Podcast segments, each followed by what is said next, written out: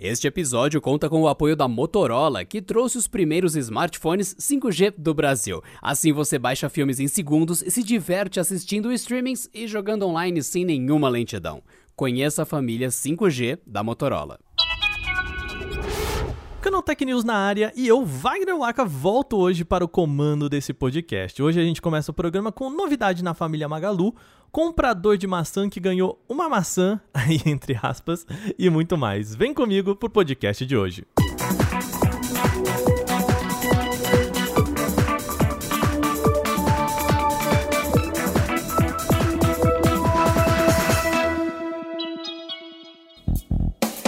E a grande notícia do dia para quem está ligado em tecnologia e cultura pop foi que o Magazine Luiza comprou o Jovem Nerd. Quem gosta de podcast provavelmente já ouviu falar de Alexandre Ottoni e Dave Pazos, ou melhor, Jovem Nerd e Azagal.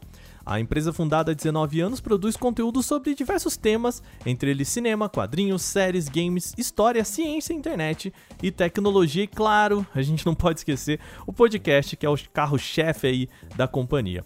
Com isso, o Alexandre e o Dave passam a ser sócios do Magalu e continuam sobre a gerência de conteúdos do Jovem Nerd, mantendo o foco em criação. A ideia do Magalu com a compra é compor a estratégia do ecossistema digital da companhia, especialmente o Magalu Ads e o Magalu as a Service. O Jovem Nerd entra nesse conjunto com a gente aqui do Canaltech e com o Still the Look, que já estamos aí no ecossistema do Magalu. Para quem não sabe ou não se lembra, o Canaltech foi comprado em agosto do ano passado aí pelo Magazine Luiza também, pois é, o tempo passa bem rápido. Quer conferir uma entrevista com o Jovem Nerd Azagal sobre aquisição? Vai lá em canaltech.com.br para conferir. Eles conversaram com a gente e falaram bastante sobre aí essa venda.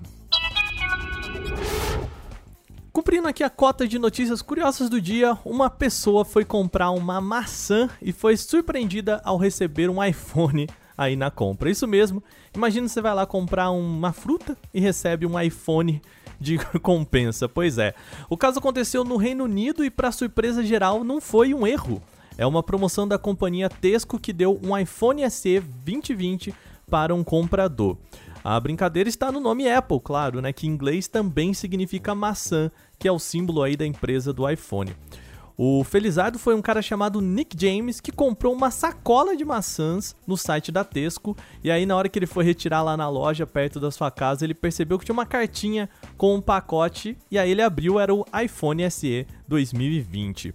O brinde é parte de uma promoção chamada Super Substitutes da Tesco, que premia consumidores com eletrônicos ao comprarem determinados itens. É simples assim. Comprou um item, ganhou um eletrônico.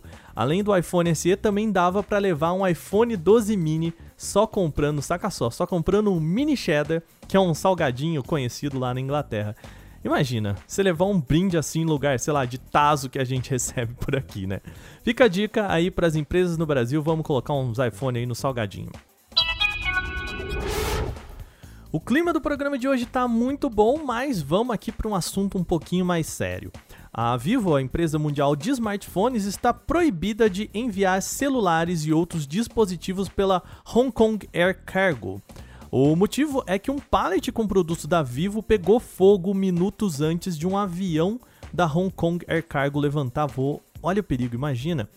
O incêndio ainda teria se espalhado por outros dois pallets que continham um carregamento da Vivo Y20 e outros acessórios. Por enquanto a gente não sabe exatamente a causa do incêndio, mas enquanto as autoridades de Hong Kong avaliam a situação, nenhum produto da Vivo entra nos aviões aí por tempo indeterminado. Além da gigante, outras duas empresas de eletrônicos também tinham produtos para serem levados e tiveram aí pallets queimados. Como não é possível saber de onde veio o fogo, as duas companhias também foram banidas. É sempre bom lembrar que não é tão raro assim, apesar também de não ser algo super normal, que os smartphones peguem fogo, né? Geralmente por algum problema na bateria que é composta por elementos químicos aí voláteis. Quem se lembra lá do Galaxy Note 7, que foi descontinuado exatamente por problemas de combustão? Pois é, a boa notícia aqui é que, apesar dos produtos pegarem fogo, ninguém saiu ferido, ainda bem, né? A gente volta agora para a Apple com um rumor quentinho sobre a companhia. Mais uma vez, o analista especializado em Apple, Min Shin Kuo, soltou seus pitacos sobre o futuro da empresa. Em nota para investidores, ele disse que acredita que a Apple vai abandonar as versões mini do iPhone já no ano que vem com o iPhone 14.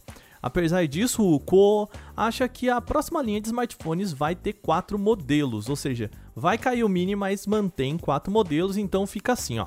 São dois iPhone 14 base e dois iPhone 14 Pro.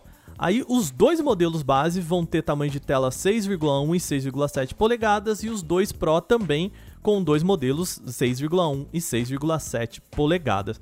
Sinceramente, parece mais simples do que toda a nomenclatura atual dos aparelhos, com Mini Pro, Pro Max, enfim, que a Apple adora fazer.